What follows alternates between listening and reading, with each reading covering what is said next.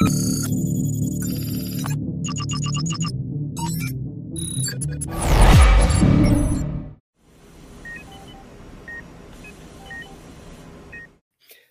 vamos a mais um episódio do podcast Anestesia de Valor, uma comunidade que carrega a assinatura da Anestec, a plataforma número um de anestesia digital.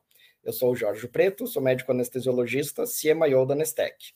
E hoje tenho o prazer aqui de conversar com o Bruno Labosier. Ele é cientista de dados, líder do time de Data Science da Nestec e uma das pessoas que eu mais trabalho junto agora na Nestec, né, cuidando dessa parte de uh, ciência de dados, que é um ponto muito importante hoje para a gente na Nestec, muito estratégico.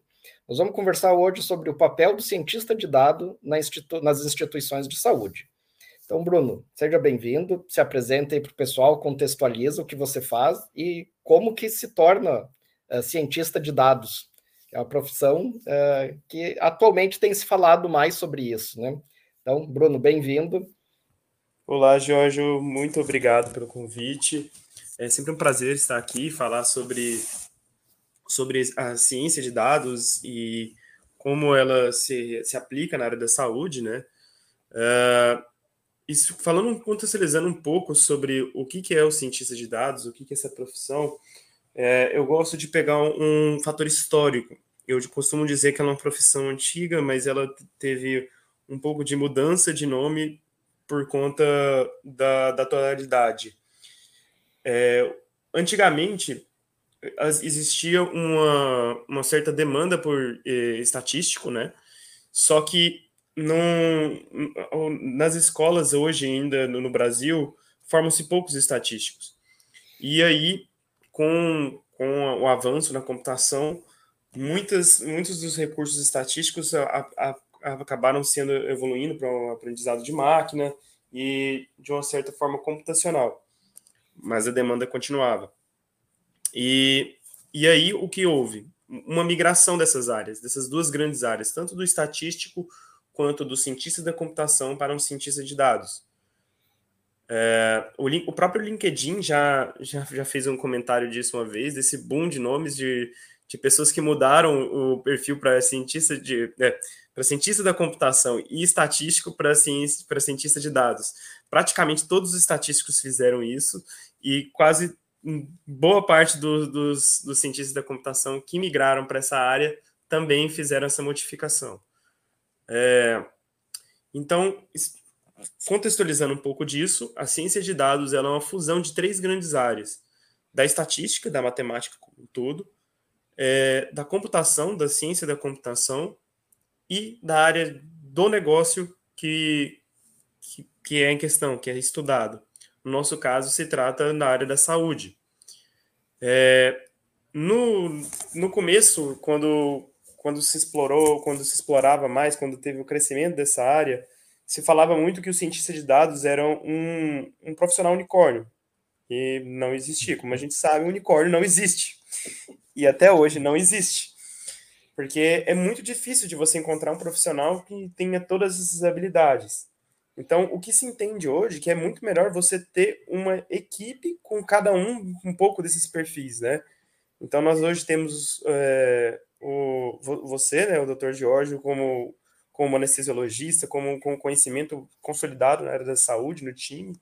Temos engenheiros é, biomédicos também, engenheiro eletricista, com, com que traz um pouco dessa bagagem de estatística, de computação ali para envolver todo esse estudo. E, e agora, contextualizando um pouco dessa visão, né, então, o que, que o cientista de dados ele é responsável?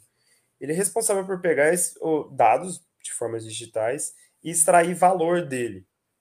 Seja da primeira forma, tipo, de, através de visualização, né?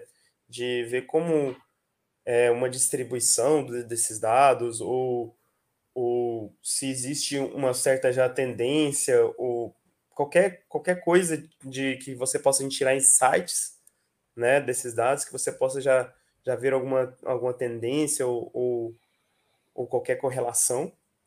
E posteriormente você traz valor, que é através do aprendizado de máquina ou através de uma visualização para o próprio pro, pro consumidor final. Então, é sempre a, a sempre a aplicação é para trazer numa tomada de decisão. E, e é por isso que o, esse próprio estudo do LinkedIn menciona que, vai, que nos próximos anos vai haver um boom do, do desse crescimento de, de cientistas de dados, que ainda está em muita procura, né, que ainda é muito escasso, e logo depois vai começar a cair bastante, vai começar a crescer de novo o estatístico, porque a computação ela facilita cada vez mais a, a linguagem computacional mais próxima da linguagem humana, né? E, e vai começar a crescer mais as partes, as pessoas que são responsáveis por tomada de decisão, parte de business intelligence. Uma vez que com, com a computação e a estatística se tornando cada vez mais próximas de um usuário leigo, o que vai importar mais é o ser humano que vai tomar a, decisão, a tomada de decisão, né? Que vai, vai ver um produto e vai, e vai saber que direção que ele deve, que ele deve tomar. Então, essa é a função hoje principal de um cientista de dados. É, ele tem que coletar, ele tem que transformar esses dados e depois ele tem que tirar insights dele. É legal você trazer essa, essa questão, porque não basta você, não é análise de dados, né? Você tem que conseguir tirar daquela grande massa de dados as informações relevantes. E, e esse é um, é um, trabalho que é bem complexo, né? Eu, eu, gostaria de fazer um paralelo. A gente fala muito na, na anestesia hoje da jornada do paciente. E, e na Anestec a gente já conversou sobre isso, a gente está produzindo até alguns materiais, algumas coisas, falando da jornada do dado. Porque o dado, ele é qualquer informação que você é, imputa.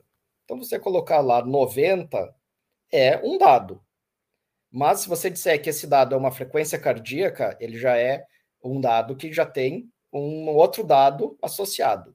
Aí, se você disser que isso saiu de 60 e foi para 90, você vai trazendo cada vez mais dados para contextualizar aquele dado. E aí você coloca, ah, esse é um paciente que uh, é, ele é um paciente cardiopata, é um paciente idoso, é um paciente que pode estar fazendo sepse, então esse 90 ele começa a trazer outras, uh, outras informações sendo aquele mesmo dado. Aí todas essas informações do contexto do paciente, imagina eu estou falando aqui a jornada do dado, isso tudo é a captação do dado. Você colocou ele lá e contextualizou ele dentro da tua ficha de anestesia. Isso vai para uma base de dados ele pode ser analisado naquela situação única, mas depois, esses dados, juntando com mais milhares de outras anestesias, você faz uma grande base de dados, e aí você vai precisar de técnicas avançadas de análise para contextualizar aquele 90 daquele paciente no padrão, naquele complexo todo de milhares de outras anestesias que você tem. E essa comparação com as outras milhares de anestesias que você tem extrapola a capacidade humana de olhar dados. E aí a gente precisa das técnicas avançadas de uh, ciência de dados, que é isso que, uh, que, que é o teu trabalho, que é isso que a gente faz na Anestec. Então a gente vai comparar padrões de milhares de anestesias e aí precisa do cientista de dados, do estatístico, da parte de programação, precisa do meu olhar como anestesista para dizer o que, que é relevante de, dessa análise desses milhares de outras fios de anestesia em relação a esse 90, que é a frequência cardíaca desse paciente em questão. Então, é uma jornada do dado muito grande para ele voltar a ser uma informação relevante, seja para o anestesista que está lá no point of care, seja para o gestor da equipe, seja para o gestor do hospital. Então, essa correlação de um paciente, de uma situação, com o contexto todo do hospital, com o padrão, com uh, a normalidade do, uh, do hospital, uh, é algo que é muito complexo, que a gente precisa de pessoas, de tecnologia, de tempo para fazer isso. Por isso que a gente tem um time de dados para fazer justamente toda essa toda essa questão. Só que eu vejo que o pessoal não, não enxerga muito bem isso, assim, isso ainda está um pouco longe do público leigo, do, dos anestesistas em geral, a, a importância dessa jornada toda do dado para que ele possa retornar para ele, anestesista, como informação relevante, auxílio à tomada de decisão, suporte cognitivo, ampliação cognitiva, toda essa, eh, essa questão, essa não é mágica, né, mas quase mágica que a gente faz trabalhando com esses milhares uh, de dados. Uh, como que você vê isso, Bruno? Assim, essa, essa consciência do, do pessoal da saúde sobre a importância dessa jornada toda uh, do dado para que a gente possa fazer essas análises que a gente faz. É, exatamente, Jorge. Eu acho que esse, esse comentário que você é, mencionou em relação à área da saúde, isso já é reconhecido por toda a comunidade dentro da, dentro da área de ciências de dados, né, dentro da área de inteligência artificial, dessa barreira. Algumas áreas já começaram com a digitalização mais cedo. É, é algo que é, talvez seja até inerente ao negócio, né? Então, os grandes bancos, os é, que hoje já nós, nós, justifica o crescimento de grandes fintechs, né? É, mas a área de, de, de, varejo, por exemplo, elas tiveram um, uma chance maior dessa digitalização. E para haver um crescimento das, da ciência de dados como um todo e da inteligência artificial, o primeiro passo é essa, é digitalização. Sem a digitalização, você não vai ter os dados, né, que sejam de formas estruturadas ou não estruturadas, que não, não, vem, não convém a esse podcast a gente explicar a diferença deles, mas o que importa é você ter o dado, né? Como você mencionou ali. Pode ser um, um número ou qualquer outra coisa, com, com o contexto a gente começa a dar esse, é, esse devido cuidado para ele. Então, algumas áreas, como a área da saúde, ela está um pouco mais lenta em relação à digitalização. Mas o fato é que isso vai acontecer. É, é já é. Algumas áreas são mais, mais lentas do que as outras para iniciar esse processo, mas ele vai acontecer. Por quê? Porque hoje entende-se que, que a inteligência artificial, que é um, um dos insumos dessa área de, de ciências de dados, né, ele traz conforto. Ele traz conforto para o usuário. Imagina hoje um, um, motorista sem, sem o Waze, sem o, o Google Maps. você, você se deslocar ali, ali, sem ele. Ele não tirou o, a profissão do, do motorista, ou do taxista, ou de qualquer. ou até de você, que é o próprio motorista do, do seu carro, né? Mas ele te traz um conforto. Hoje você tem um, um conforto de saber qual que é a melhor rota para você ir em um lugar, se, se teve um engarrafamento ou não, se, se teve qualquer imprevisto. E, e é isso que, que, que a, a, tecnologia também vai trazer, né? a ciência de dados vai trazer também para a área da saúde. O conforto tanto para o pro profissional da área da saúde quanto para o paciente. Então, uma, uma hora essa digitalização vai chegar mais cedo na, na área da saúde, seja para trazer uma de forma mais responsável, seja para mostrar que o seu trabalho está tá, tá evoluindo, ou para te trazer esse conforto, para você ganhar tempo para as atividades humanas e não fazer as coisas que são repetidas, né? Então, um exemplo que a gente cita muito aqui, que, que é o, o, um dos nossos focos hoje da, da Nestec, né, é trazer essa digitalização através dos dados que são imputados, resultados que possam facilitar futuramente. Então, a gente já de, consegue detectar padrões do próprio usuário, de como, como é a técnica anestésica, por exemplo. Então, eu já consigo é, sugerir quais são os próximos fármacos e, e, tal, e dessa forma até preencher mais rápido uma ficha anestésica. E assim o médico tu consegue fazer uma, uma anestesia de forma mais rápida e ter um tempo maior para que, que seja é, no, no, no, próprio trabalho ou para dar um atendimento maior ao paciente. É, então, o final é isso, é trazer conforto. É, então, eu acho que esse é o, é o caminho natural da, das coisas e as pessoas que, que beberem essa água fresca vão se degustar mais primeiro, entendeu? Vão se degustar melhor. É, essa é a visão que eu vejo hoje no cenário. É, é, eu acho que é importante a gente colocar alguns exemplos assim para ir contextualizando, né, para o pessoal. Imagina você está olhando os monitores, né? Toda anestesia o paciente fica monitorizado. Você fica olhando para aquele monitor. Para que que você olha aquele monitor? Para você perceber uh, alterações dos padrões daquele paciente. Uh, então, assim, existem os alarmes, claro, que chega nos extremos de ter alarmes, uh, você, o monitor vai te avisar. Mas, muitas vezes, dependendo de cada paciente, de cada da cirurgia, é um cenário totalmente diferente. Então, só o alarme, ele, ele não serve para te, uh, te avisar de realmente o que, que é importante. E aí o aprendizado de máquina ele pode ver as características do paciente, da técnica anestésica e do tipo de cirurgia, e aí sim te dá os alertas até preditivos. Olha, esse paciente ele não pode ficar taquicárdico pelas características dele. Então, quando chegar em tal situação, ele já vai te dar um alerta predizendo, ó, esse paciente está com uma tendência a ficar taquicárdico nos próximos 15, 20 minutos, ou para prevenir hipotensão. Né? Ó, esse paciente, nesse contexto dele, uh, 60 de média já é baixo. Do jeito que está indo nos próximos 10 minutos, é muito provável que ele esteja uh, abaixo de 60. Então, você começa a ser mais preditivo e você não tem como fazer isso sem usar os algoritmos de aprendizado de máquina, que são coisas que a gente está trabalhando hoje, né, Bruno? Uh, só que para você ter esses algoritmos, você primeiro tem que ter digitalizado e ter a informação uh, resgatável e organizada. Então, às vezes, o pessoal tem que dar um, um passo atrás, antes de. É muito bonito, né? O pessoal fala muito de inteligência artificial, mas você não consegue nem resgatar os dados da tua anestesia. Então, são, é uma coisa paradoxal, né?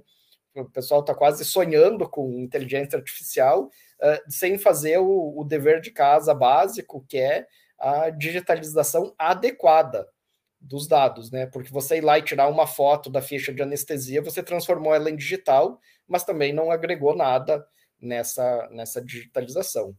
Então, a, eu, a gente considera que o primeiro grande passo da Nestec foi uh, resolver a captação e organização dos dados de uma maneira uh, padronizada e resgatável, para que hoje a gente esteja trabalhando todas essas, essas técnicas. Sim, e é muito importante também, dentro desse assunto, Jorge, eu queria é, ressaltar uma coisa. Eu vejo que as pessoas hoje têm muito medo da disponibilização dos dados, né? Então, assim, é, existem dois grandes medos. Um é, em relação ao que a inteligência artificial, aquele mito da inteligência artificial substituir o profissional. O que a gente sabe, a gente sabe que algumas dessas profissões vão acontecer, né? Como é, talvez um, motorista, por exemplo, de, de, de, de, um carro, e aí o carro vai ser autônomo. É, mas as profissões que são inerentes ao ser humano, que, que envolve a parte de, de sentimento, de, de abstração, de, de, de contexto, essas não vão ser substituídas, entende? Então, a, a proposta aqui de, da inteligência artificial não, não, não vai nunca acabar com o profissional do médico em si, mas só vai trazer uma facilidade nele. É, nesse, nesse próprio exemplo que você, que você mencionou, ele não substitui o, a, o anestesista, ele só auxilia nas atividades dele, né? Então, é, por exemplo, ah, tem um, um, uma ficha gigante de exames, aí através de fotos você já consegue pegar os principais pontos que você precisava ou até tra futuramente trazer um diagnóstico. Mas a medida que deve ser tomada, isso cabe ao, ao médico, ao, ao profissional da área da saúde. Não, nunca a inteligência artificial, ela não chega a esse nível. Então, essa, esse é um mito que eu acho que é importante de, de ser quebrado, assim, de se perder. E o outro que é em relação aos dados também, né? Acho que as pessoas têm um pouco de medo de ser utilizado, nossa, vão, vão descobrir o que eu estou fazendo, isso pode ser utilizado contra mim mesmo. Quando, na verdade, para nós, cientistas de dados, não nos interessa, eles são anonimizados. Eu quero é mais que eles sejam anonimizados para não ter nenhum problema em relação ao LGPD. Porque, para mim, não interessa é, quem fez ou como fez. O que, o que interessa é quais são os eventos que aconteceram e de que forma eu posso prever eles, não quem realizou. É, e então essas são duas coisas que são muito importantes pro pro cientista para a visão como da ciência de dados. O cientista de dados está interessado em variabilidade dos dados é, e e sempre para produzir algo para melhorar para aquela profissão, nunca para assumir. É, eu acho que esses são os dois, dois pontos principais também que eu queria ressaltar. Legal. É, e tanto esse histórico prévio que a gente tem de milhares de anestesias, eles vão ser é, utilizados para ajudar a tua própria anestesia enquanto você está conduzindo ela. A gente sabe que numa anestesia mais complexa, num paciente crítico ou numa cirurgia de alta complexidade, você tem dezenas de coisas para cuidar ao mesmo tempo, e às vezes alguma coisa acaba ficando, uh, você não consegue lembrar na hora, acaba demorando um pouco mais. Isso tudo, o, uh, o, o, sistema que está embasado nessas técnicas de dados, ele vai poder te, te auxiliar, que é o que a gente chama de auxílio cognitivo de suporte à decisão. Então, vamos dar um exemplo, né, para o pessoal uh, conseguir imaginar isso. Você marca que esse paciente ele está num protocolo de, eh, de normoglicemia. Aí vai dar ali uma hora de cirurgia, 50 minutos, você não fez nenhum registro de glicemia, o sistema vai te avisar, oh, esse paciente está incluído e você tem que fazer um registro. Aí você vai lá, faz e registra que tem lá 250 de glicemia. O sistema já vai te dizer, olha, segundo o protocolo da tua instituição, a melhor conduta nesses casos é essa aqui. Quer ver o protocolo? Tá aqui. Clica aqui no link, você já abre o protocolo. E na próxima hora, ele vai fazer a mesma coisa. Então, ele vai te ajudar a, a, a você colocar atenção nas coisas mais importantes, em vez de você ter, ficar lembrando de uma série de detalhes que são importantes, mas que a máquina vai fazer isso muito melhor do que você. Lembrar de um evento de hora em hora é algo que qualquer computador vai fazer melhor do que qualquer pessoa, por mais uh, por melhor que seja a sua memória, por mais neurótico que você seja, em algum momento você atrasou o repique do antibiótico, você atrasou de fazer a, a, a glicemia, e às vezes é porque você está tão envolvido com o processo, com alguma outra coisa, que ali isso acaba acaba passando. Então, nesses, isso são todas situações onde você tem uh, ampliação da capacidade cognitiva do anestesista com, uh, com as ferramentas tecnológicas uh, te auxiliando tanto para lembrar de fazer as coisas, para tomar decisão, para identificar qual é a melhor, melhor estratégia para tratar aquilo que está se, se mostrando para você. Mas para chegar nesse ponto, a gente precisa de uma base de dados que você eh, possa rodar essas tecnologias. Uh, e na anestesia, né, Bruno, uh, se você olhar, a maioria dos hospitais tem um prontuário eletrônico e poucos têm um registro digital da anestesia. Porque a anestesia é o momento de todo, do, todo o tempo que o paciente está no hospital, nenhum lugar se gera tantos dados quanto durante a anestesia. A gente tem o pré, a gente tem os dados cirúrgicos, a gente tem todos os sinais vitais, todas as condutas, as medicações, tudo isso relacionado numa linha de tempo. Nenhum outro registro tem tantos dados quanto o registro anestésico. Uh, talvez por isso que seja mais complexo de fazer, e, mas nem por isso é impossível, tanto que a gente já está aí há vários anos com, com a X-Reg como uma ferramenta muito boa para fazer o registro da, da anestesia e que possibilita toda essa área de, uh, de ciência de, de, dados, que é o que a gente está uh, tá executando. Uh, eu queria que você falasse um pouco, Bruno, sim, sobre essa necessidade da, da interação com os especialistas de, de cada área, porque muitos algoritmos que a gente usa, eles são usados nas mais diversas situações, para controle de estoque, para controle de, de tráfego, às vezes para clima, reflorestamento, desmatamento, e a gente pode utilizar também na análise da anestesia, uh, mas a gente precisa dessa troca de informações, né? Uh, para a gente direcionar o que, que a gente quer olhar, quais são os pontos de atenção, o que, que importa, o que, que não, não importa.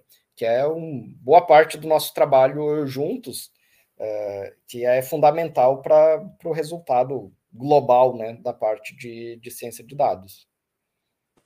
É, exatamente, Jorge. Eu acho que você, você pontuou muito bem um, um, essa visão do, do, anestesista, né, de como ele, ele, ele talvez seja o único profissional que dá essa carga tão grande assim de dados que não, que não poderia ser adquirida em, em uma outra de outra forma, né?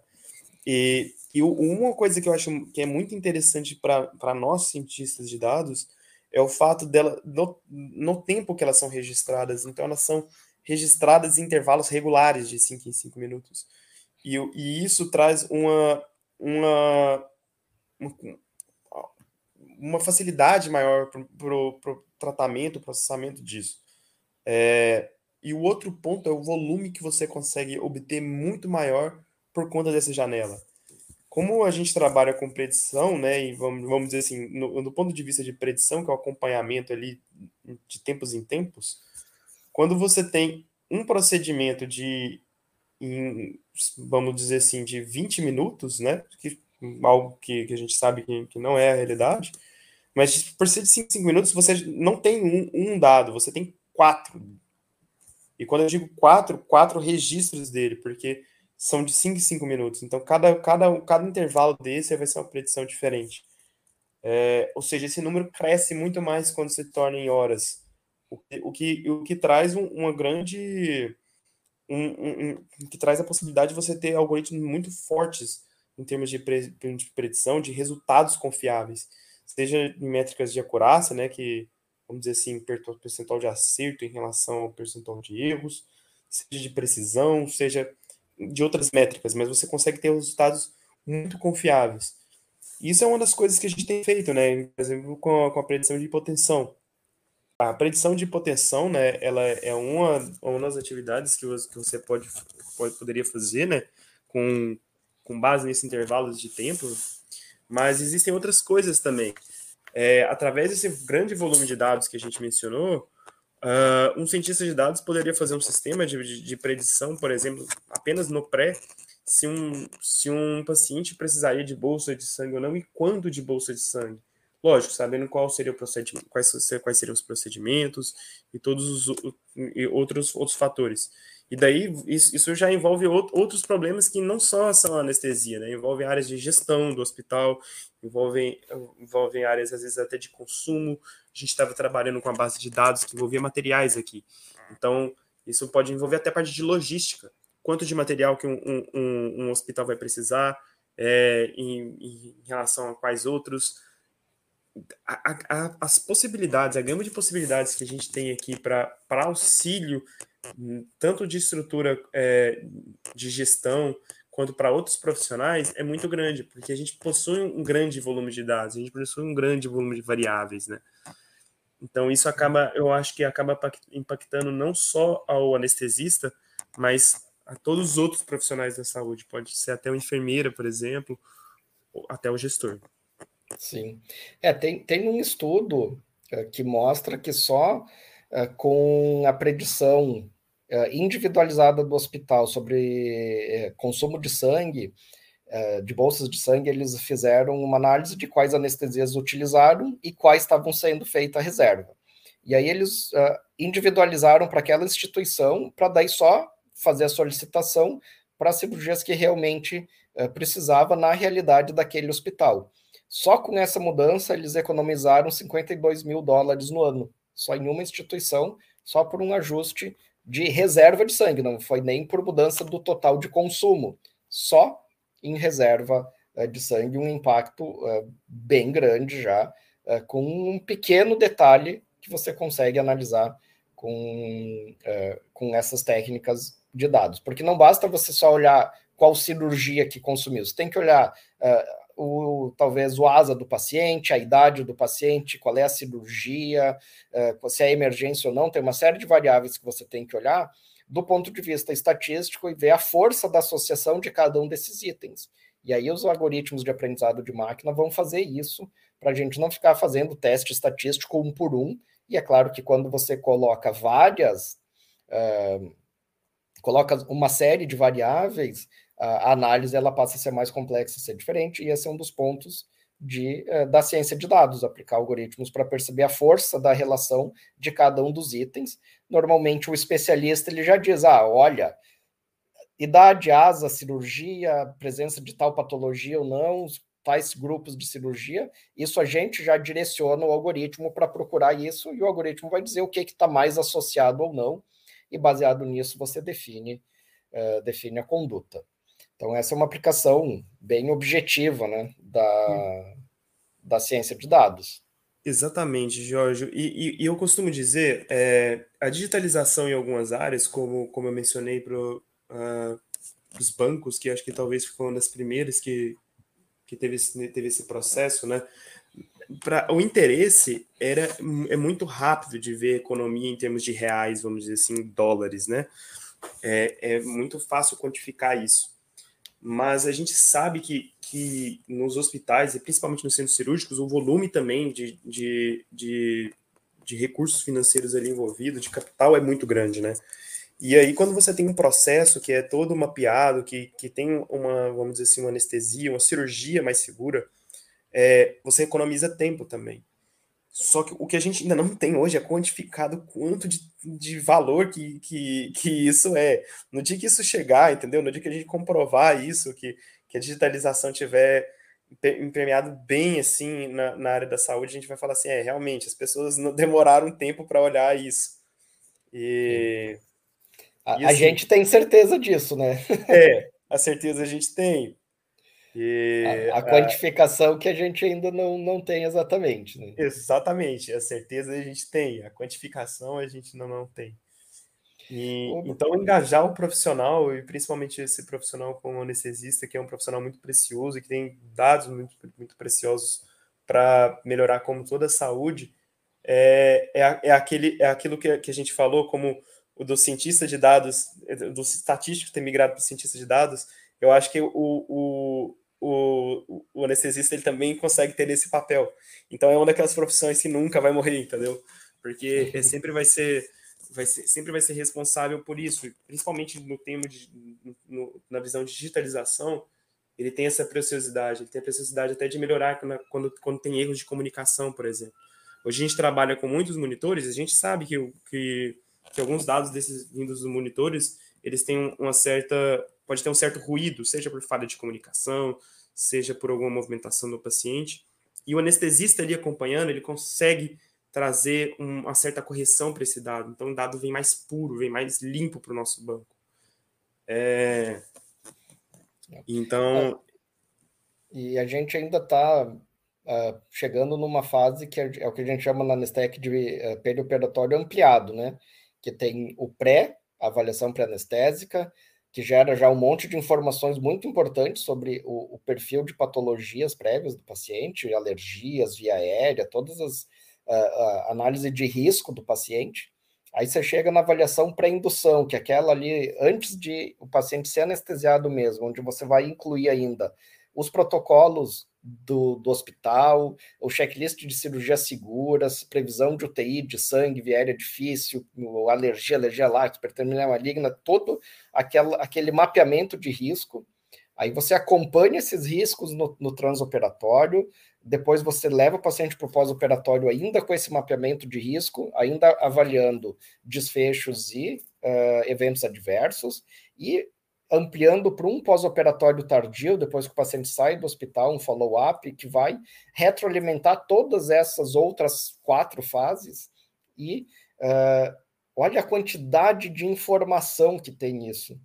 Então, o anestesista ele está muito inserido nesse contexto da ciência de dados do perioperatório. Quando você olha assim, um paciente ele gera uma quantidade gigantesca de informação. E daí você imagina lá uh, é, 10 mil pacientes, ou no nosso caso, a gente tem mais de um milhão de anestesias já registradas. A gente começa a trazer toda a inteligência do que aconteceu em todo esse histórico para trazer os insights para o anestesista que está lá no point of care. Então, a próxima cirurgia ela já vai ser uh, uh, orientada pela máquina sobre as prováveis melhores condutas, e é claro, você vai tomar decisão ali na hora. Então, eu acho que o, o anestesista é um ponto-chave no, uh, na ciência de dados do perioperatório, e a gente sabe que uh, os nossos hospitais no Brasil, pelo menos, eles são essencialmente cirúrgicos, e uh, o centro cirúrgico é maior é responsável pela renovação de leitos do hospital, e é um dos pontos mais críticos de desempenho financeiro da instituição. Então, a gente está no olho, no olho do furacão, e o que vai nos ajudar a, gerenciar melhor os recursos de todo esse, todo esse período do perioperatório é análise de dados, mas é uma análise avançada de dados, não aquela análise míope uh, dentro do hospital só e olhando só uh, o custo, que é o que acontece hoje na maioria dos casos. uh, os hospitais olham só dentro do hospital e buscam redução de custo. É, esse modelo ele não tá, ele não é sustentável, não dá certo, já é comprovado isso. Mas para você olhar de uma maneira mais macro, com esse tanto de informação, cara, precisa de um time de ciência de dados. E aí é um ponto que eu vejo que as instituições de saúde em geral não estão preparadas para ter um time de dados. Não sei se eles já se deram conta desse contexto aqui que a gente está tá falando, porque hoje eu conheço, olha, eu acho que eu conheço menos de 10 instituições no Brasil que eu ouvi falar que tem algum time realmente de dados. Não é a equipe de TI do hospital. Entendeu? Não é a TI do hospital que vai resolver uh, a parte de ciência de dados. Né? Como o Bruno falou lá no início, você tem que entender de estatística, tem que entender de programação e você tem que entender de negócio. Senão, não vai sair. Não é a equipe de TI que vai resolver isso. Uh, como que, que, você vê, Bruno, essa, esse contexto todo aí? A gente já tem vários clientes, mas em geral, esses clientes não têm uh, um time de, de dados uh, full-time dedicado realmente dentro da, da instituição. É, olha, Jorge, o que acontece é, uh, como eu mencionei logo no início desse nosso podcast, né? O, o cientista de dados, inicialmente, ele era. Se dizia que era um profissional unicórnio, até hoje ser reconhecido que, que deve ser composto por um time, né? E não procurar um profissional só que consiga a, a atender todas essas demandas. Mas, mesmo olhando para cada um desses pontos, é um profissional caro, muito custoso. Caro porque exige um bom, um bom cientista de dados, ele precisa criar umas certas competências que hoje são raras. Como eu, como eu, como eu já tinha mencionado, só de universidades que, que formam estatística no Brasil são só, são só federais. Tem poucas, e não são todas as universidades federais que, que, que tem um curso de estatística. Então, o estatístico de por si só já é um profissional muito raro. E aí você pegar pessoas que têm que têm um interesse e a formação nesse conhecimento já diminui bastante. Então você já vai ter um profissional a menos ali que, que é nichado. E, e aí, voltando para a parte de computação, já nós já sabemos que os desenvolvedores, por exemplo, o pessoal de TI, já é um, um profissional raro. Aí você pega um profissional que tem esse conhecimento e conhecimento consolidado de matemática que, que é um público de interesse muito pequeno. Isso vai nichando cada vez mais. E aí junta o fator, a cereja do bolo, que é como você falou, um, um profissional com conhecimento da área do negócio. A gente está falando de, da área da saúde, de anestesia. Então, aí é mais caro ainda. É, hoje a gente tem o privilégio de, de, de, ter, de ter o Dr. George no time, mas sem, sem uma visão de, de, de um anestesista, de, de alguém que tem um conhecimento na área da saúde, a gente ficaria cego. Não adianta você ter um, um time de TI, sendo que alguém não saiba olhar para os dados e ver uma correlação e você falar, tá, tem uma certa correlação, tem causalidade? Porque é, eu vou trazer um exemplo claro de, de, hipotensão, falando um pouco sobre o nosso projeto. Uma das variáveis que a gente viu que estava influenciando era uma que chama o marital status, né, que é o estado, o estado civil da mulher, se ela era casada ou não. Isso estava influenciando um pouco já na, na, na, primeira coleta ali da, da, da, pressão arterial basal, né? E aí, é, por que que estava influenciando? Ela, acompanhada, talvez ela conseguia ficar um pouco mais calma, não estaria tão nervosa ali, né? Mas a gente sabe que isso não, não deve ser um parâmetro coletado é, a, mãe pode ser solteira, mas está acompanhada através de um pai, de um tio, de um, de um irmão. Então, se você não tiver um outro profissional que olha e fala assim, isso, essa, essa variável, essa feature aqui não, não, não tem influência, não, não faz sentido, as coisas começam a ficar confusas. E existem vários outros termos que são médicos, protocolos. É, diversas vezes a gente já conversou aqui com você, né, Jorge? e, e mudou nossa base para ver o que, que era a mesma, tinha a mesma relação, palavras que são, que são similares, né, que são sinônimos, outras que são antagônicos, e todas essas informações são extremamente importantes para o aprendizado de máquina, para você ter um, um, um, trabalho mais coeso. Então, é, voltando àquele seu assunto, você já pega profissionais que são raros. Aí você pega um segmento que era da saúde, que já, já tem poucos dados, são poucas pessoas que também têm interesse nisso, né, nessa área, como dizendo de cientista de dados, e que já trabalharam com, com nessa, nessa área. Porque se tem poucos dados, como é que o cara vai ter experiência, como que o profissional vai ter experiência com isso? É, no final, você resulta num time muito nichado mesmo. Então, eu, eu diria que, que é um pouco mais raro. Já são poucas as empresas que têm cientistas de dados e que trabalham na área da saúde, é um número bem menor, bem mais reduzido. É, aí eu acho que a gente entra meio que num ciclo vicioso, né, cara? Porque daí as empresas de saúde têm poucos dados. Aí não vale a pena pagar um profissional caro, que é um cientista de dados que entenda da área de saúde, porque ele, ele vai demorar muito tempo para organizar, para buscar os dados, uh, vai ter que usar os algoritmos de linguagem natural para ver o que está escrito. Uh, isso vai demorar, vai precisar um monte de tempo, vai trazer informação que às vezes não é tão precisa, porque é baseado em, em linguagem. A linguagem tem algumas variações, tem abreviações, tem uma série de, uh, de, de dificuldades assim para você traba trabalhar com linguagem natural. Aí, como vai demorar, é um profissional caro, tem poucos dados, ele não consegue mostrar o retorno do investimento nele, e daí entra nesse ciclo vicioso e não anda, não sai do lugar. É, é isso que eu vejo. É isso, isso vejo. É um ponto, isso é um ponto que você mencionou muito interessante também, o tempo para a execução das coisas. Porque uh, quando, quando, logo quando começou o, o, a profissão cientista de dados começou a ficar famoso, né? E ela ficou famosa principalmente, primeiro com, com as redes sociais, né? E trazendo todos esses algoritmos de predição, de sistemas de recomendação. Aí depois foi crescendo para as áreas financeiras, para os bancos, e isso foi trazendo retorno em vários outros segmentos. É, as empresas começaram a investir para isso, porque viu que isso trazia um retorno rápido, mas descobri-se que, que, que, aí, é, desculpa, eu vou me corrigir aqui, que não trazia um retorno rápido, trazia um retorno grande, mas não era rápido. Porque era todo um processo para ter esse, esse cuidado e extrair o maior tipo de valor possível. Então, vem isso que você, tudo, tudo isso que você falou. Você precisa de um tempo para coletar todos esses dados. Se eles estiverem estruturados, de, quanto menos estruturados estiver, mais trabalho vai ser necessário e maior a qualidade do profissional que vai ser exigido, ou seja, mais você vai, vai onerar mais disso do, do, do, profissional e do tempo que ele vai executar para desempenhar aquela, aquela atividade no final. Então pode ser que no final não seja rentável para uma instituição, por exemplo, mas o interessante é que pode que no caso como a Nestec como um todo, nós temos nós temos interesse porque ao invés de resolver o problema de uma instituição, a gente consegue resolver de várias.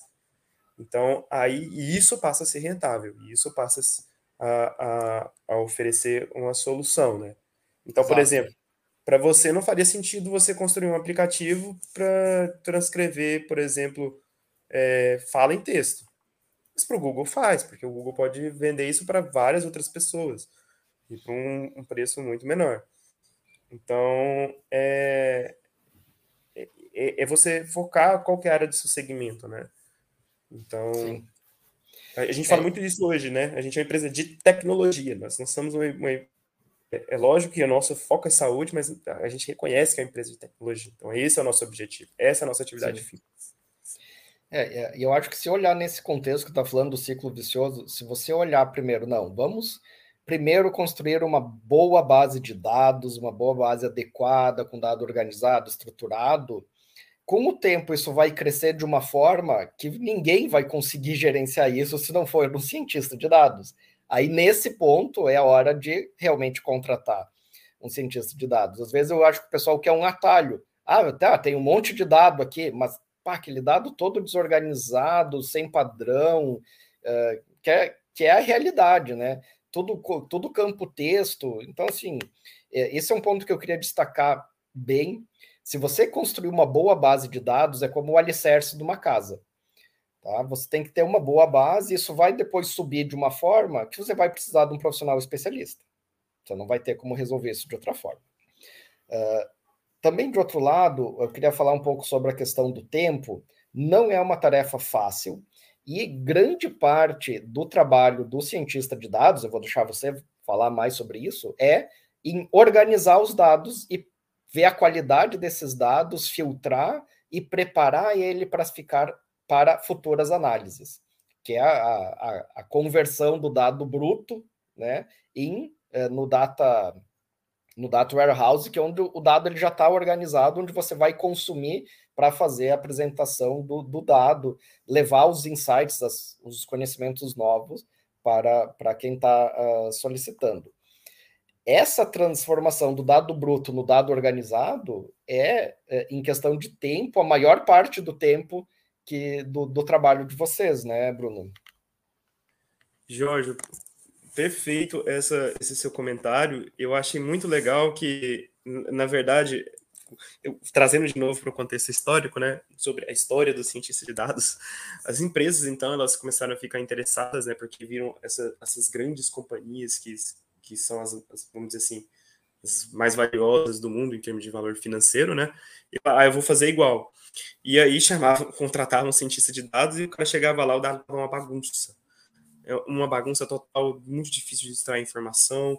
Às vezes não, ele não possuía o conhecimento para trazer aquilo organizado. E aí criou-se uma outra profissão, que é o engenheiro de dados.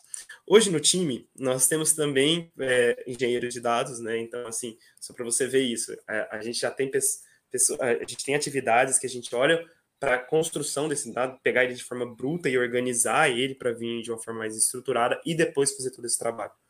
Então, e, e, o engenheiro de dados, ele traz, ele é, é, é, justamente o que você falou, é a parte mais onerosa em termos de tempo.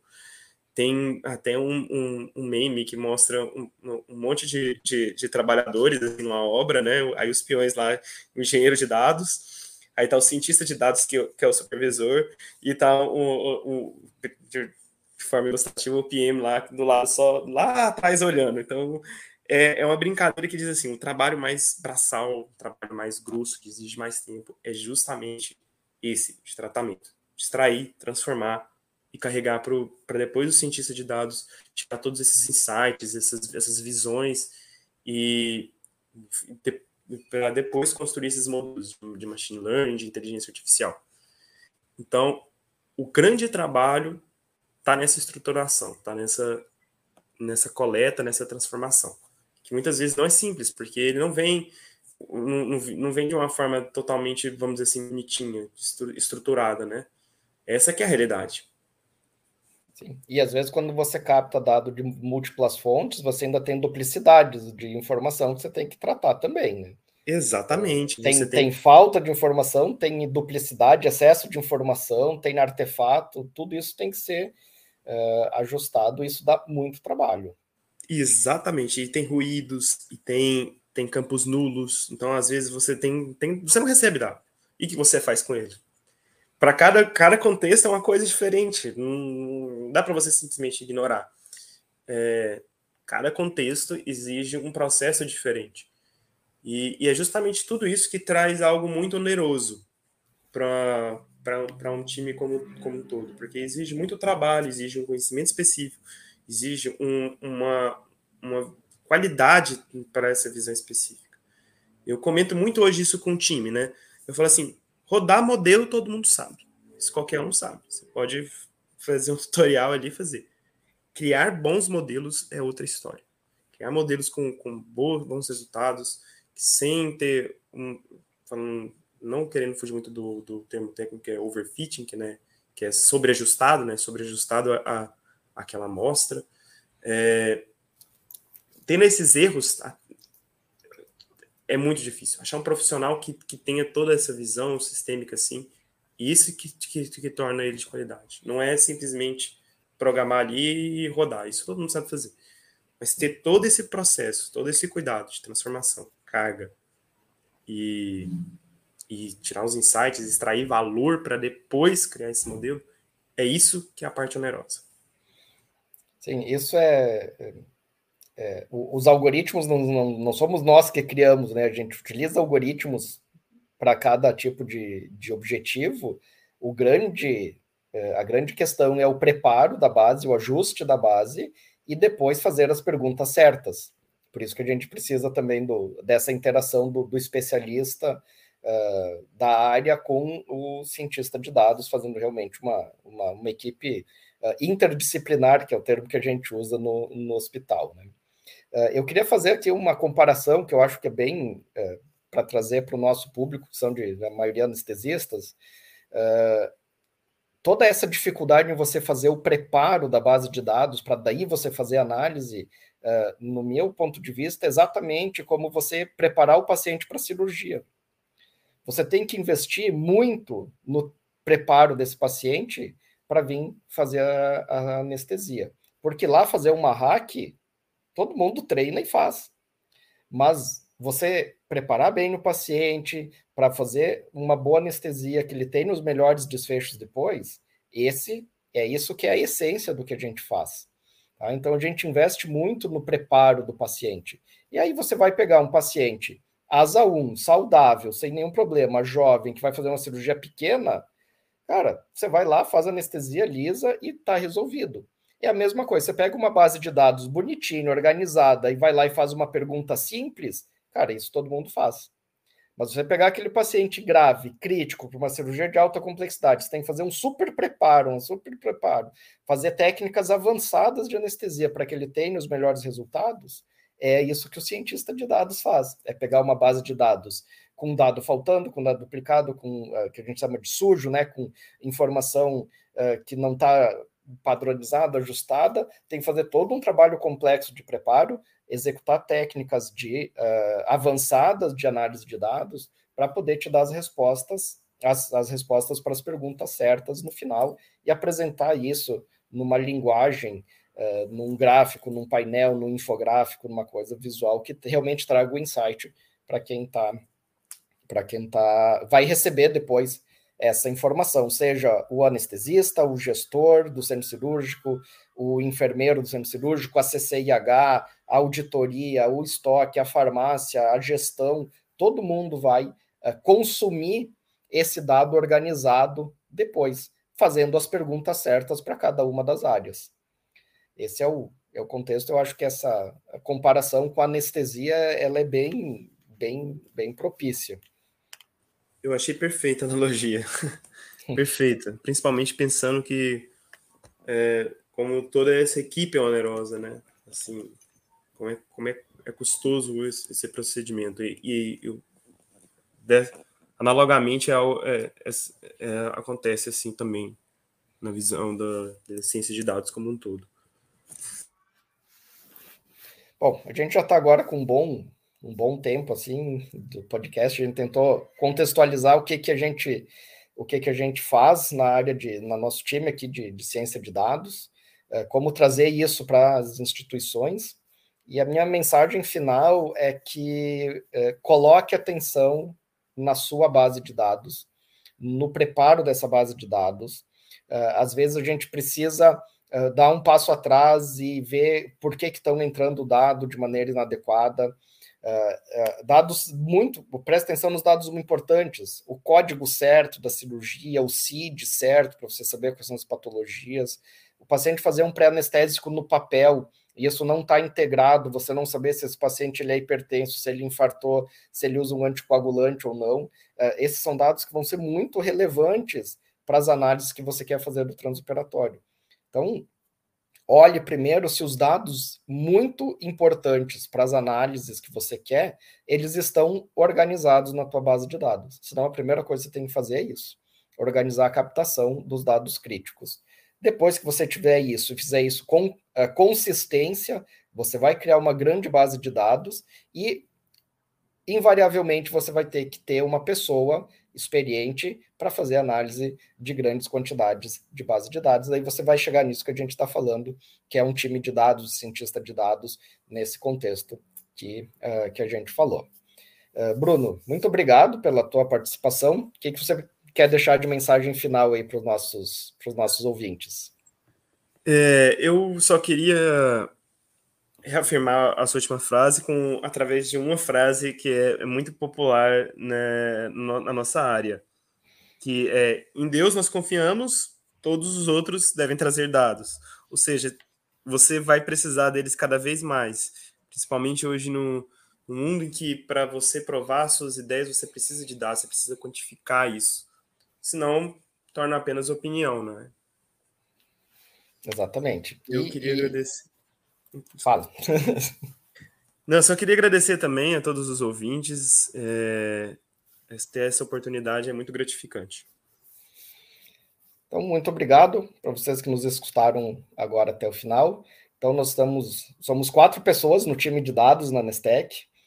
Eu como uh, o médico especialista, o Bruno como o head ali do time, mais o Vitor e a Carla, todos fazendo parte do time de ciência de dados. Estamos trabalhando para trazer grandes novidades e inovações para todos os nossos usuários.